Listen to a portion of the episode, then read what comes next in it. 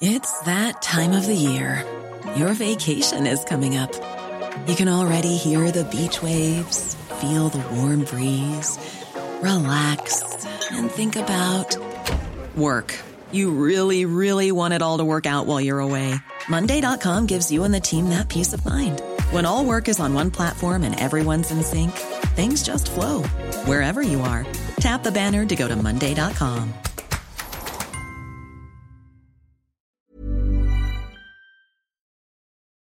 Heute geht es um die Geschichte von einem der meistgesuchten Männer Europas. Ein 19-Jähriger wird zu zehn Jahren in einer psychiatrischen Klinik verurteilt, nachdem er beide Eltern getötet hat. Nach nur fünf Jahren bricht er aus und flieht nach Frankreich, wo er ein Verbrechen nach dem anderen begeht, darunter Raub, Vergewaltigung und Mord. Die Exekutive dreier Länder ist ihm auf der Spur, aber er ist immer einen großen Schritt voraus.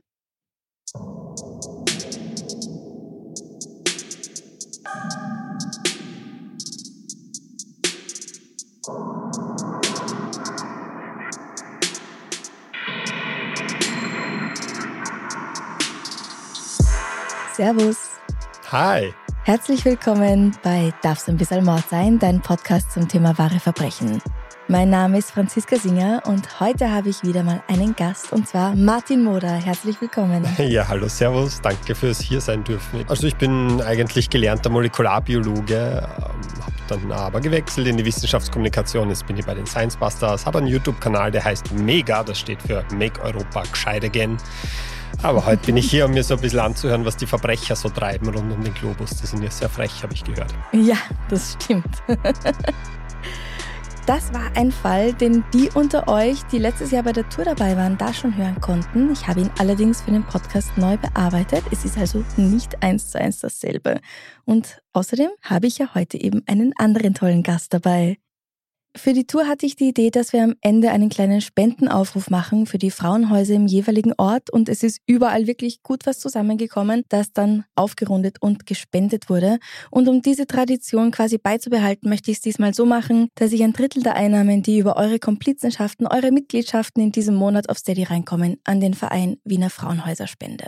In einer der Bonus-Episoden im August habe ich auch mit der Journalistin Yvonne Wiedler über Gewalt in Partnerschaften und Femizide gesprochen, also es lohnt sich auch auf jeden Fall da mal reinzuhören. Martin, bist du bereit? Ich bin immer bereit. Wir beginnen am Dienstag, den 26. Januar 1988 in Toulon, einer Stadt im Süden Frankreichs. Die Schwestern Carole und Beatrice, 17 bzw. 19 Jahre alt, sind hier auf Urlaub. Dabei machen sie mit einem Mann Anfang Mitte 20 Bekanntschaft, einem gewissen André. Er hat wunderschöne, strahlende, helle, graue Augen und einen süßen Akzent. Das Trio verbringt den Abend in einem Nachtclub, bevor es in die Wohnung des Mannes geht. Er lebt in Little Chicago, einem Teil der Altstadt von Toulon, der früher einmal sehr verrucht war. Am nächsten Abend treffen sie sich wieder und fahren nach La Seine-sur-Mer, wo sie erneut in einem Nachtclub Party machen. Doch dort stößt Carol mit zwei älteren Männern an. Diese Männer, das sind Jacques, besser bekannt als Jackie Volpe, und sein Freund José Alberti. Jackie hat mit nur 35 Jahren bereits ein Drittel seines Lebens wegen verschiedener Delikte hinter Gittern verbracht, Drogenhandel, Zuhälterei, solche Sachen. Er soll auch in Zusammenhang mit dem organisierten Verbrechen stehen. Und auch José ist der Polizei nicht unbekannt. Das sind also wirklich gefährliche Typen. André und die Schwestern sind nun also in der Bar. Die trinken mit den älteren Typen und André wird eifersüchtig und wütend. Er will nach Hause. Die Mädchen wollen aber bleiben. André schleift sie zum Auto, die älteren Männer folgen ihnen und eine Schlägerei beginnt. José stürzt mit blutiger Nase zu Boden, dann zieht André ein Gewehr aus seinem Auto. Er zielt auf Jackie und schießt. Eine Kugel in den Arm, eine Kugel in den Bauch. Jackie überlebt, aber er wird den Rest seines Lebens im Rollstuhl verbringen. Die Schwestern laufen angsterfüllt davon, aber André gabelt sie mit seinem Auto wieder auf. Er bringt Beatrice zurück ins Hotel, Carol kommt mit ihm mit. Hinter dem Steuer murmelt André, die Bullen, ich bringe sie alle um. Am nächsten Morgen ist der Vorfall so gut wie vergessen. Ich denke mir, wahrscheinlich tun die Mädchen das so als eifersüchtiges Macho-Gehabe ab und wollen nicht länger drüber nachdenken. Beziehungsweise sich dann nicht mit ihm zusammen damit auseinandersetzen. Das wirkt auch ein bisschen gefährlich. Ja, bitte, wie kann sowas so gut wie vergessen sein? Ich meine, das verstehe ich, wenn jemand irgendwie, weiß ich nicht, einen Knackwatschen gibt oder so, aber die schießen sich da gegenseitig nieder. Ist das normal in Frankreich? Ähm, das ist schon eine Weile her. Ja, aber trotzdem eher nicht, nein. Das war übrigens 16 Tage nach meinem Geburtstag, nach meinem tatsächlichen Geburtstag. Wirklich? Das will ja nicht einen Zusammenhang herstellen. Aber oh, gut, dass sie dann nicht in Südfrankreich war. Mhm. Der Polizei ist dieser Fall ein Rätsel. Wird wohl ein Streit unter Unterweltlern gewesen sein, ist so die vorherrschende Meinung.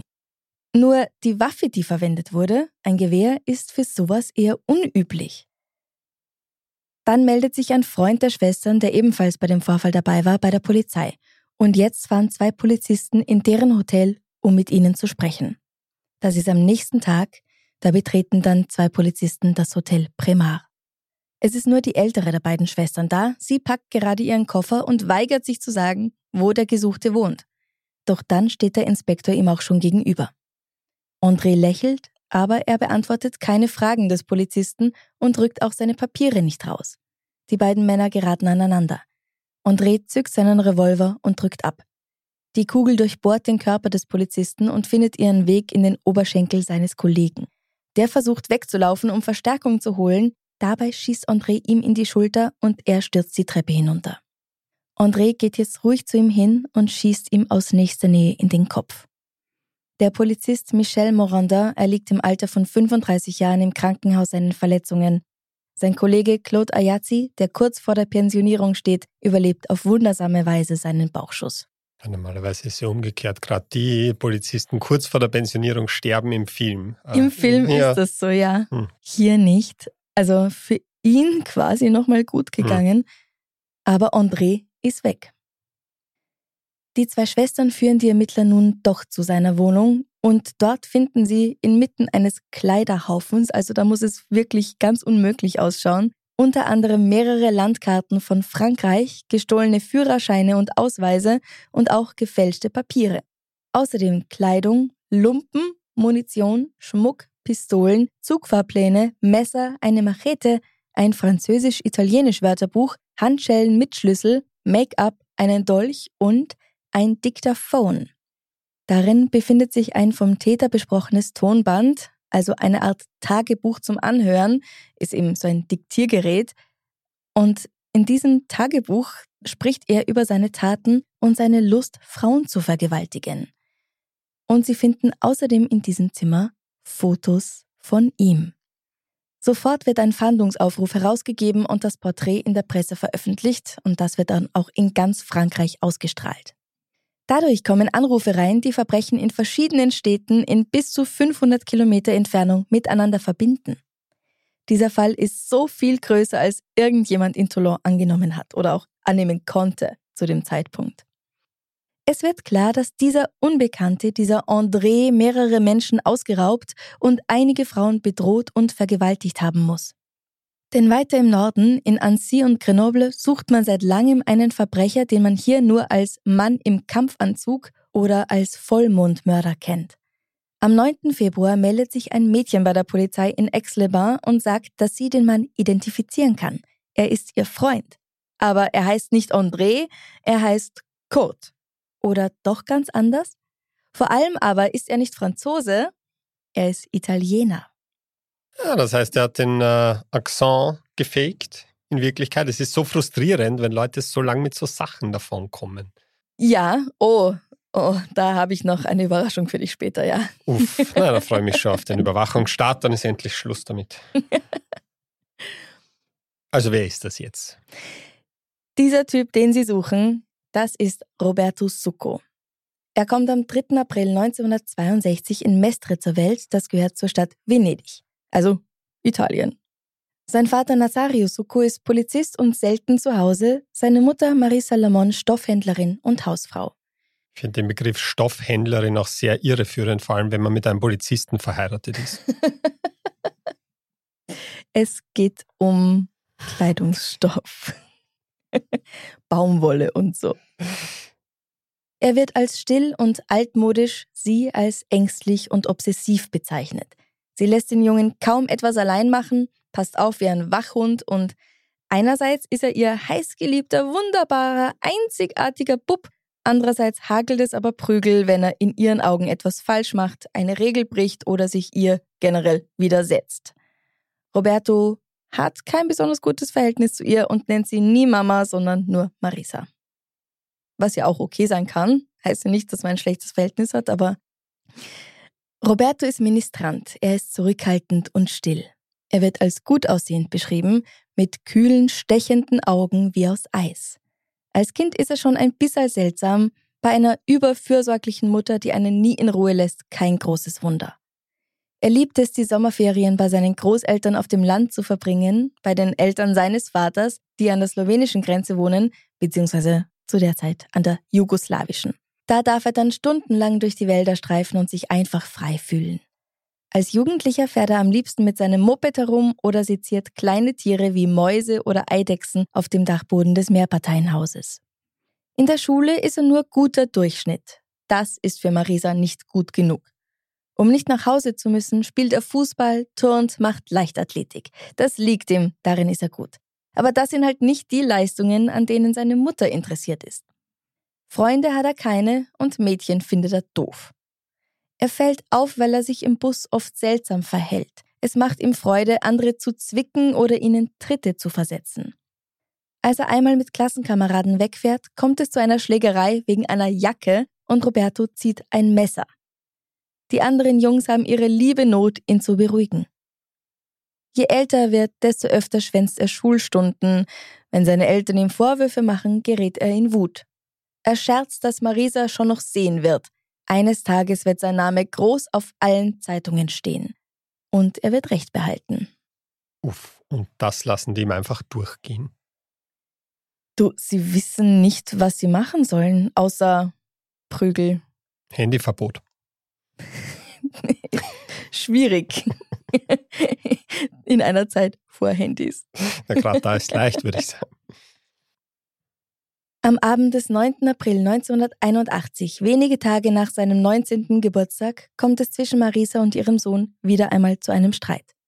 Er hat zum wiederholten Mal die Schule geschwänzt und nun will er auch noch das Auto des Vaters ausleihen, um damit herumzufahren? Sicher nicht. Roberto explodiert. Der Alfa Romeo Alfa Sud ist seine Flucht aus dem Alltag. Einfach fahren, viel zu schnell natürlich, und den Wind in den Haaren spüren. Ein bisschen Freiheit. Sie hat ihm schon zu viele Dinge verboten und er hat bereits einmal geschworen, dass er sie umbringen wird, wenn sie so weitermacht. Blitzschnell greift er zu einem Messer, richtet es auf sein eigenes Herz und droht seinem Leben hier und jetzt ein Ende zu setzen. Marisa ist entsetzt. Sie will ihm das Messer entreißen. Da dreht er es um und spießt sie auf. Insgesamt 32 Mal sticht er auf sie ein, in Bauch, Brust und Kopf, damit endlich Ruhe ist. Dann legt er sie in die Badewanne und wartet auf die Rückkehr seines Vaters Nazario, der wenige Stunden später, so gegen Mitternacht, vom Dienst nach Hause kommt. Roberto überrascht ihn mit einem Hieb mit der stumpfen Seite einer Axt auf den Hinterkopf, dann ersticht er ihn mit demselben Messer und erstickt ihn schließlich mit Hilfe einer Plastiktüte, bevor er ihn zu seiner Ehefrau in die Badewanne legt.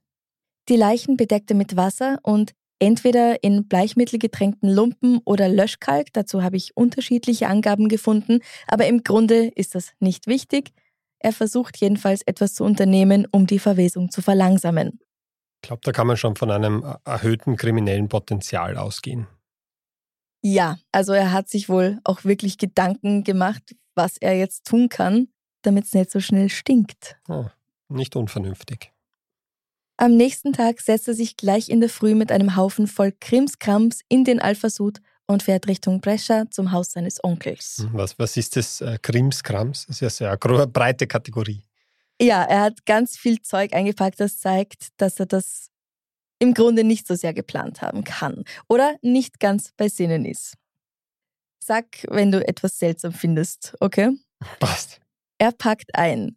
Mehrere Messer. Finde ich nicht seltsam eine Harpunenpistole, ein Beil, mehrere Tassen, ein Glas Honig, Gummistiefel, Tischdecken, Zucker, Servietten, Chloroform, einen Magnet, ein Vorhängeschloss, eine Badehose, Anoraks, Bücher, Bierdosen, einen Taschenrechner, Pullis, Uhren, Tennisschläger, Flossen, Medikamente, Handschuhe und den Make-up-Koffer seiner Mutter. Ja, Flossen. Okay, also es klingt, als würde irgendwie tauchen gehen wollen. Was ich cool finde, ist das Chloroform. Meines mhm. Wissens funktioniert das ja nur so mittelgut und eher nur so in Filmen. Wenn man jemanden, du meinst, ja, also die Serviette quasi mit dem Chloroform so vors Gesicht halten und dass die Person dann sofort umkippt. So ja, habe ich zumindest gehört, man muss halt so lange machen, dass ohne dem Chloroform fast genauso gut funktioniert hätte. Wir geben keine Tipps, aber ja. Oha. Genau, aber ich finde so, was er da alles eingepackt hat, das, das klingt so ein bisschen wie das Spiel, ich packe meinen Koffer und nehme mit, wo du dann ja, vielleicht, immer äh, eine längere Aufzählung hast. Ja, ein Glas Honig, mehrere Tassen. Ich meine, vielleicht wollte er es einfach auf Ebay stellen, um seine Flucht zu finanzieren. Vielleicht hat das keinen konkreten Nutzen. Du bist zu... Was? Ich lebe einfach im Hier und Jetzt. Anachronistisch. Anachronistisch, ich, Martin. Ist das, ist das ein Schimpfwort? Weil sonst gehe ich wieder.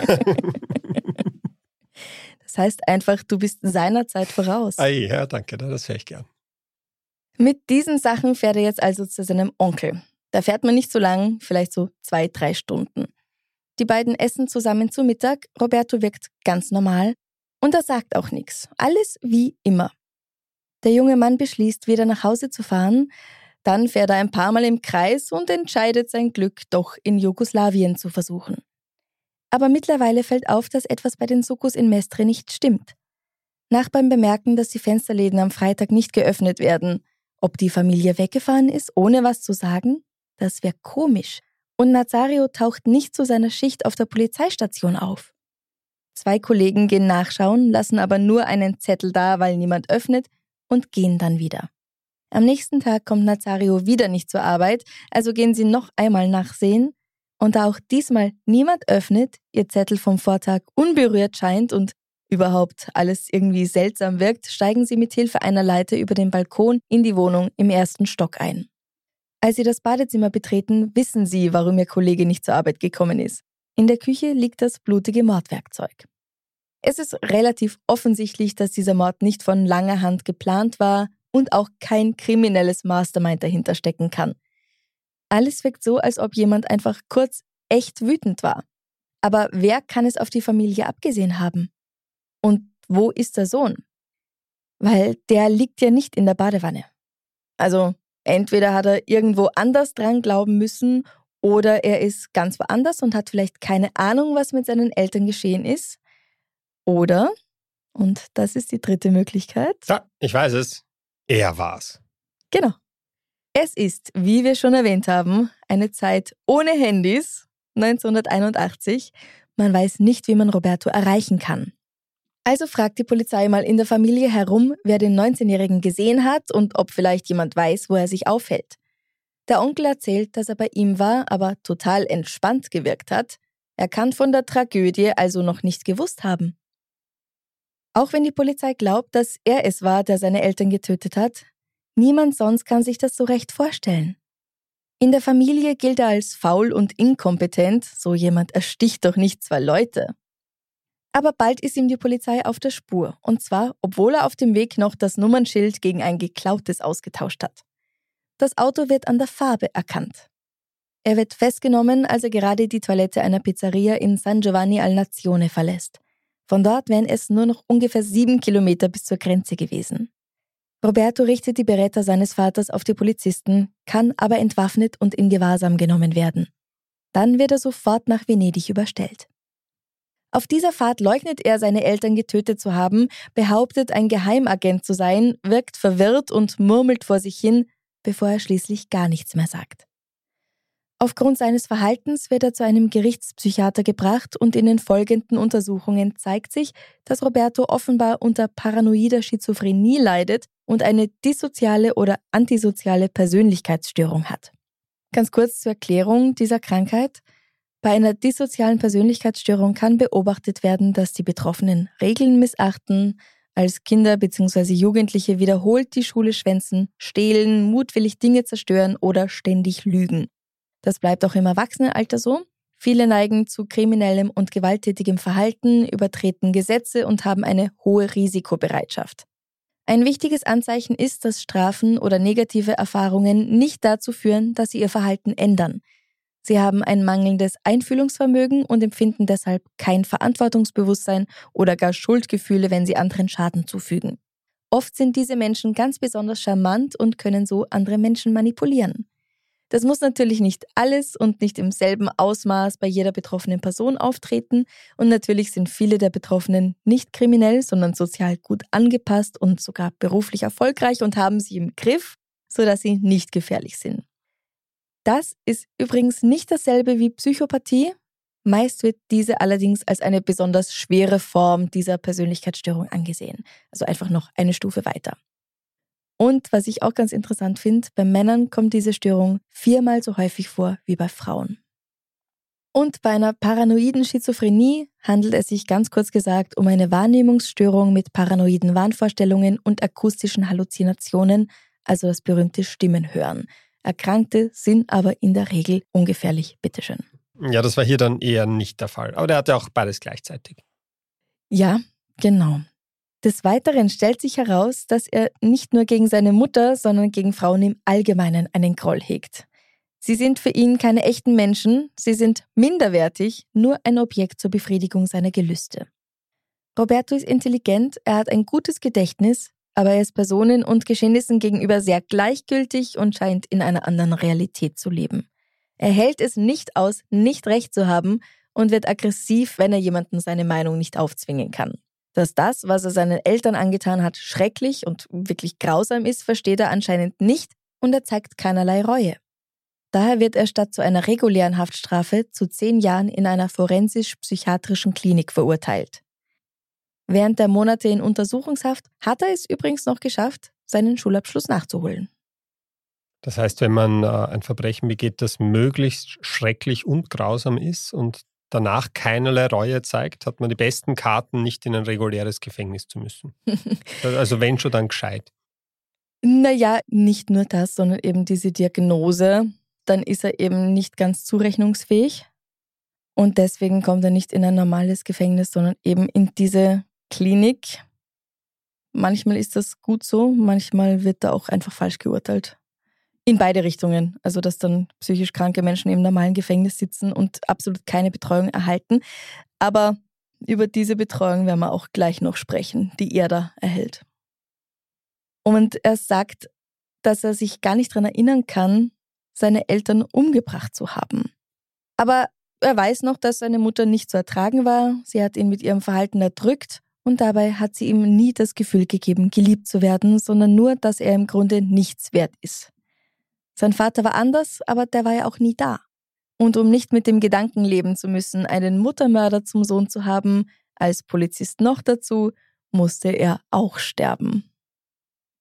Also er hat ihn quasi aus, aus, also das war aus seiner Perspektive. Er hat sich gedacht, er möchte dem Vater nicht antun, dass er mit einem Muttermörder als Sohn lebt. Deswegen mhm. als, als Zeichen der Gnädigkeit schicke ich den jetzt auch ins Nirvana. Das ist seine Begründung dafür. Ja. ja. Vielleicht ist das mit der speziellen Anstalt gar nicht so unvernünftig. Vielleicht, gell? Die erste Zeit in dieser Klinik ist nicht leicht für ihn. Roberto wird depressiv. Vier Männer teilen sich hier eine Zelle von 25 Quadratmeter in diesem Gebäude aus dem 15. Jahrhundert, in dem es im Sommer heiß und im Winter kalt ist. Ratten und Kakerlaken sieht man oft, Ärzte und Pfleger machen sich hingegen rar. So viel also zu einer guten psychotherapeutischen Betreuung. Schließlich verhält er sich aber gut, so dass ihm gewährt wird, nicht ständig mit Medikamenten niedergespritzt zu werden. Er darf sich tagsüber frei in dem Gebäude bewegen, darf in der Küche arbeiten und verbringt viel Zeit mit dem Priester. Warum jemand, der mit einem Messer Leute getötet hat, in der Küche arbeiten darf, ist eine andere Frage. Da dieser Priester sich für den jungen Mann einsetzt, darf Roberto im Herbst 1985 sogar tagsüber die Klinik verlassen und Geologie an der Universität in Parma studieren.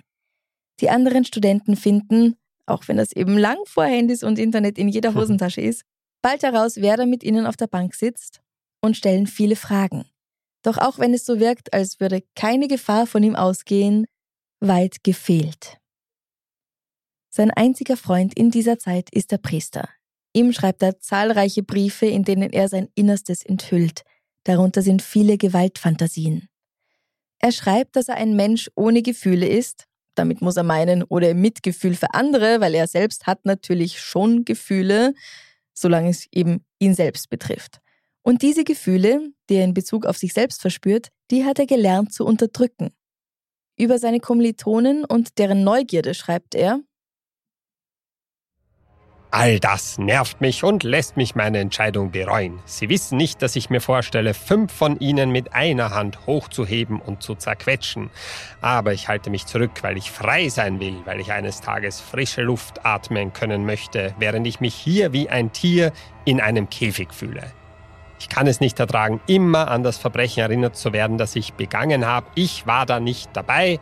Das war wie in einem Film. Sein Freigang tagsüber macht ihm nicht nur möglich, die Uni zu besuchen, er besorgt sich an einem Amt gefälschte Papiere, weil er nicht länger einer von 100 in Anführungszeichen Verrückten sein will, die eingesperrt und mit Medikamenten müde gehalten werden. Am 15. Mai 1986, das ist dann übrigens drei Tage vor meinem Geburtstag, hm. verlässt er ganz normal wie immer in der Früh die Klinik, um zur Uni zu fahren, doch stattdessen steigt er in einen Zug und verschwindet einfach spurlos. Die Suche nach ihm dauert keine drei Tage.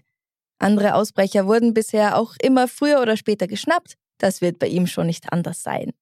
Aber Roberto Succo ist nicht irgendein Typ. Er sitzt schon längst im Zug nach Frankreich.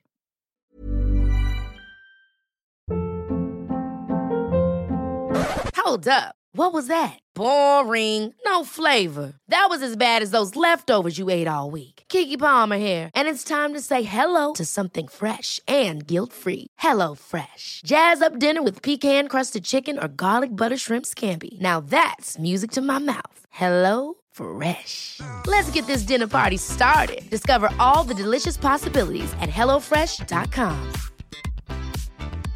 Hey, it's Paige DeSorbo from Giggly Squad. High quality fashion without the price tag. Say hello to Quince. I'm snagging high-end essentials like cozy cashmere sweaters, sleek leather jackets, fine jewelry, and so much more. With Quince being 50 to 80% less than similar brands. And they partner with factories that prioritize safe, ethical, and responsible manufacturing. I love that. Luxury quality within reach. Go to quince.com slash style to get free shipping and 365 day returns on your next order. Quince.com slash style. Wir machen jetzt einen Zeitsprung. Fast ein Jahr später. Am Morgen des 3. April 1987 wird der Polizeibrigadier André Castillo, 38 Jahre alt, Ehemann und Vater von zwei Töchtern, bei seinem Auto liegend aufgefunden. Jemand hat ihm vor dem Rathaus in Treserve, einer Gemeinde in der Region Auvergne-Rhône-Alpes, mit einem Gewehr in den Hals geschossen und seine Dienstwaffe entwendet. Das ist eine 9 mm Manörin. Der Motor seines Autos läuft noch. Zeugen gibt es nicht. Es gibt allerdings Berichte, dass sich in letzter Zeit ein Mann in Militärkleidung in der Gegend rumtreibt. Näher können sie ihn nicht beschreiben. Drei Wochen später, am 27. April 1987, setzt sich die 30-jährige vietnamesischstämmige France Woodin ans Steuer ihres Autos, um zu ihrer Klavierstunde zu fahren. Sie wird dort nie ankommen. Tage zuvor hatte sie ihrem Verlobten berichtet, dass auch sie von einem Mann in militärischer Kleidung im Garten beobachtet worden war. Am selben Tag, 250 Kilometer Richtung Süden, verlässt der junge Arzt Michel Astoul sein Zuhause, um seine Nachtschicht im Krankenhaus von Cisteron anzutreten. Er kommt hier nicht an. Sein Auto wird drei Tage später in der Region Annecy entdeckt, 100 Meter von Frances Haus entfernt. Nachbarn bestätigen, dass es hier bereits seit dem 28. April steht. das klingt sehr frustrierend. Die wirken alle, als, äh, als wären sie ganz nett gewesen. Aber ich muss sagen, ich bin sehr begeistert davon, wie du französische Eigennamen aussprichst. Hut ab. Ich bemühe mich, danke. Also und dieses Auto, das ist da gleich an dem Tag nach dem Verschwinden da von ihm abgestellt worden. Genau, ja. Nach dem Verschwinden also von, von ihm von und France. France was. Mhm. Ja. Und jetzt wird spekuliert, ob diese beiden sich gekannt haben und ja vielleicht sogar eine Affäre miteinander gehabt und zusammen Reis ausgenommen haben könnten. Frances Freund sagt nein, auf gar keinen Fall, das muss ein Zufall sein. Da meldet sich ein Taxifahrer, der in besagter Nacht in Grenoble unterwegs gewesen ist. Das liegt etwa auf halber Strecke zwischen Annecy und Cisteron, also den Orten, wo die beiden verschwunden sind. Er sagt, dass ein Mann mit kurzen Haaren, einem Tarnanzug, da haben wir es wieder, und einem ausgeprägten italienischen Akzent neben ihm aus seinem grauen Auto ausgestiegen ist. Auf dem Beifahrersitz sah eine junge Frau mit langen, dunklen Haaren gesessen, die verängstigt wirkte. Er bat mich um Öl. Da ich keins hatte, richtete er seinen Revolver auf mich, sagte mir, ich soll in den Kofferraum meines Mercedes steigen und mich nicht bewegen. Nett deppert, aber vielleicht auch purer Zufall. Der Taxifahrer behält die Schlüssel seines Fahrzeugs bei sich und zwingt den jungen Mann damit, den Kofferraum wieder zu öffnen. Und diese Chance nutzt er. Ich habe die Gelegenheit genutzt, um zu fliehen. Er hat zwei Schüsse in meine Richtung abgefeuert, aber er hat mich nicht getroffen. Es sieht ganz so aus, als habe jemand France in oder bei Annecy entführt, sei mit ihr in ihrem Auto nach Süden gefahren, habe dort Michelle ebenfalls entführt und sei dann mit dessen Auto zurück nach Norden gefahren, um es bei dem Haus von France abzustellen. Okay, und äh, wo sind jetzt France und Michelle? Ja, das ist die Frage. Der Wilde ist mit seinen beiden Geiseln verschwunden, schreibt die Zeitung François am 5. Mai 1987. Die andere Frage ist, wer ist der Entführer? Wir wissen es ja, aber die natürlich noch nicht. Am 22. Mai geht eine 22-jährige Studentin zur Gendarmerie. Ein Mann hat ihr mit vorgehaltener Pistole befohlen, in sein Auto zu steigen und sich auszuziehen.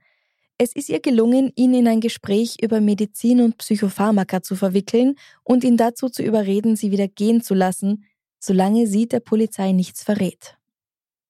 Okay, das ist eine äh, sehr spektakuläre Exit-Strategie. Ja, ja, das ist super, dass es funktioniert hat. Hm, ich habe auch nicht den Eindruck, dass es sich um eine legal besessene Waffe handelt. Noch ein Verbrechen. Ja. Äh, aber entspricht die Beschreibung, die sie gegeben hat, jetzt auch der vom Taxifahrer, nehme ich an. Ja, genau. Also es muss in beiden Fällen derselbe Kerl gewesen sein. In der gleichen Gegend bricht in der Nacht des 5. Juni ein junger Mann in das Haus eines schlafenden Paares ein und schießt auf den Mann, der schwer verletzt überlebt. Kleiner Not-so-Fun-Fact am Rande. Im Laufe der Ermittlungen kommt raus, dass dieser Mann, der angeschossen wird, seine Frau schon länger betrügt und sie trennen sich. Drei Wochen später, am 27. Juni, werden eine Frau namens Nicole und ihr 15 Jahre alter Sohn Damien in ihrem Sommerhaus entführt. Ein Mann in Armeehosen dringt in ihr Haus ein und zwingt sie, indem er mit einem Revolver herumwedelt, dazu, mit ihm wegzufahren. Etwa 20 Kilometer weiter lässt er sie wieder gehen. Zuvor müssen sie sich allerdings nackt ausziehen. Ja, ich weiß nicht, was der Typ will. Was ist er? Er weiß es selber nicht. Er folgt seinen Impulsen wie ein Regenwurm. Ja, es wirkt fast so, aber immerhin sind sie unversehrt und können Angaben zu ihrem Entführer machen. Ein junger Mann mit kurzen Haaren und hellen Augen mit Akzent. Und es war bislang eh schon ein bisschen kompliziert, aber jetzt wird es noch ein bisschen komplizierter. Auf der Suche nach dem Täter findet die Polizei hier ein verlassenes Auto, in dem sich Hinweise auf den Ort, aus dem der vermisste Arzt Michel stammt, finden. Und dieses Auto wiederum wurde aus einem Dorf in der Nähe von Frances Haus gestohlen. Also so merken Sie jetzt, das kommt irgendwie alles zusammen. Ja, es wirkt, als wären wir kurz davor, den Fall zu lösen. Die Knavanossi-Würstchen-Snacks, ich kann sie schon riechen. Das Rätsel, das Rätsel ist bald, wie sagt man, gelöst. gelöst. ja, Wortwiederholung. Ich, äh, ich bin Autor, darf das nicht. ja, es wirkt so, als ob Sie des Rätsels Lösung ganz nahe seien. Aber sie sind Jahre davon entfernt. Und es geht weiter. Im Oktober wird Claudine Duchosal, 40 Jahre alt, in ihrem Haus vergewaltigt und mit einer 9mm Pistole in den Kopf erschossen. Es wird vermutet, dass das die Waffe ist, die ein halbes Jahr zuvor dem erschossenen Polizisten gestohlen wurde. Das Einzige, was die Ermittler hier mit großer Wahrscheinlichkeit sagen können, ist, dass der Schütze ungefähr 1,70 Meter groß gewesen sein muss. Aber sonst nichts. Ebenfalls im Oktober wird der Leichnam eines Mannes in einer abgelegenen Scheune gefunden. Er wurde durch eine 9 mm Kugel in den Kopf getötet. Genauer aus nächster Nähe direkt ins Gesicht. Seine Leiche befindet sich bereits in fortgeschrittenem Zustand der Verwesung. Er muss da schon ein halbes Jahr gelegen haben. Experten für forensische Ballistik stellen fest, dass er mit derselben Waffe getötet wurde wie Claudine. Im Dezember kann diese Leiche aus dem Schuppen dann endlich identifiziert werden. Es ist Michel, der Arzt, dem eine Affäre mit France unterstellt wurde. Sein Bruder erkennt ihn nämlich an seinen Schuhen wieder. An den Schuhen. Aha. Es scheint, als ob dieser Täter nach Belieben auftaucht und wieder verschwindet, ohne dass es auch nur eine verwendbare Zeugenaussage gibt. Geschweige denn etwas anderes, Handfestes. Überlebende können sich ja nicht einmal darauf einigen, woher sein Akzent stammt. Ist es Deutsch? Ist es Jugoslawisch? Ist es etwas ganz anderes? Und er scheint immer Handschuhe zu tragen, denn Fingerabdrücke werden nicht gefunden.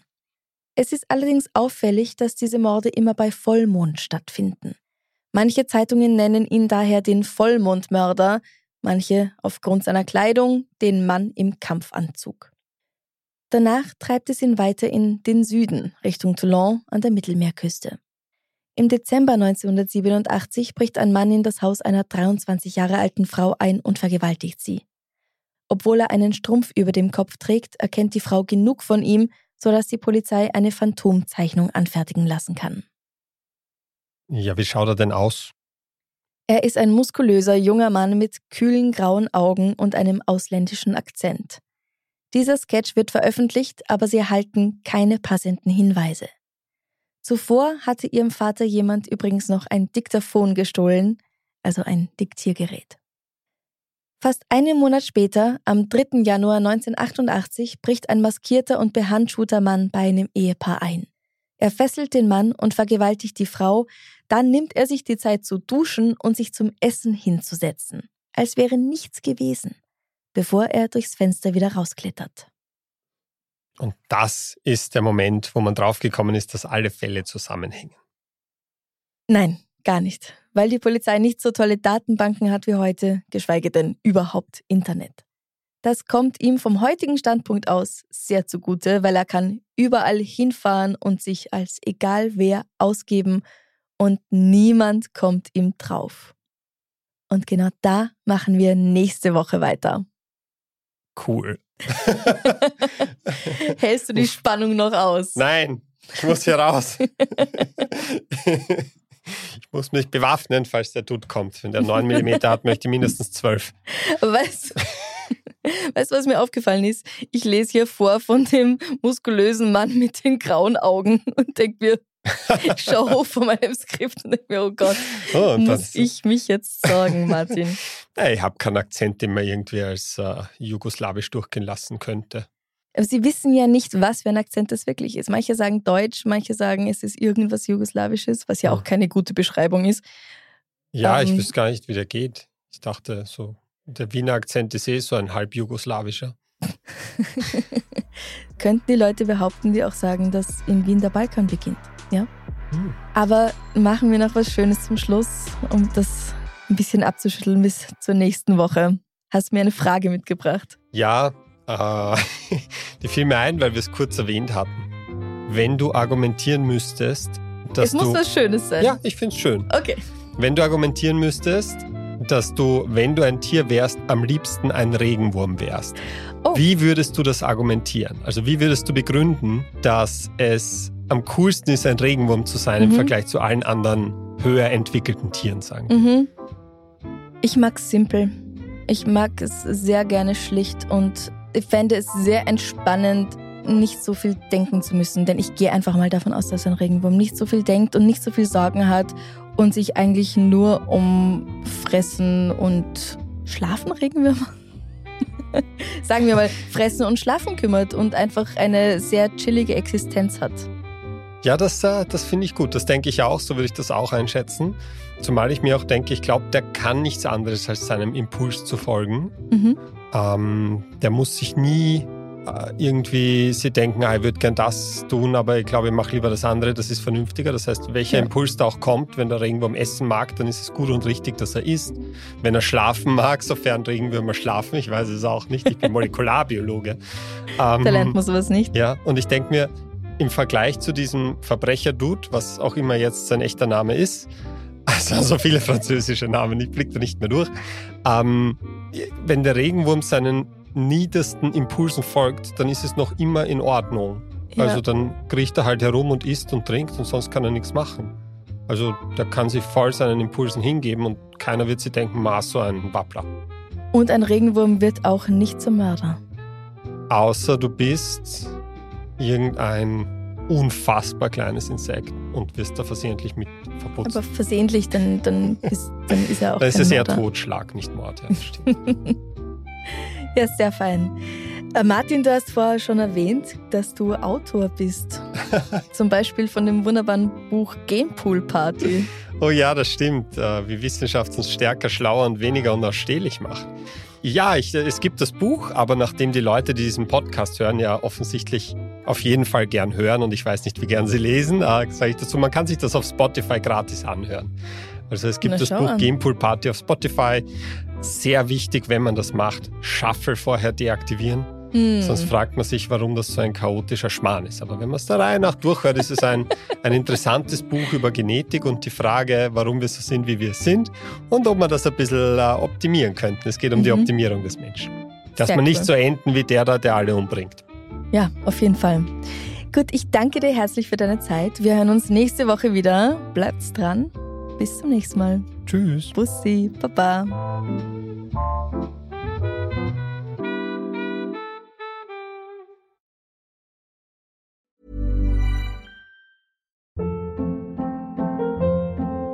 Hold up. What was that? Boring. No flavor. That was as bad as those leftovers you ate all week. Kiki Palmer here, and it's time to say hello to something fresh and guilt-free. Hello Fresh. Jazz up dinner with pecan-crusted chicken or garlic butter shrimp scampi. Now that's music to my mouth. Hello Fresh. Let's get this dinner party started. Discover all the delicious possibilities at hellofresh.com. Liebe findet den unterschiedlichsten Ausdruck quer durch die Geschichte. Doch ist es wirklich immer Liebe? Lasst uns über Sex sprechen. Von skandalösen Stories aus der Antike über die Geschichte von Fetischen bis hin zu den unanständigen Geheimnissen berühmter Personen. Bei Liebesgeschichte gehen wir der Entwicklung der menschlichen Sexualität auf den Grund. Unterhaltsam, lehrreich und im besten Sinne des Wortes tabulos stellt Franziska Singer, das bin ich, jede Woche die Frage, wer, wann, mit wem und wie. Wer Liebesgeschichte überall, wo es Podcasts gibt.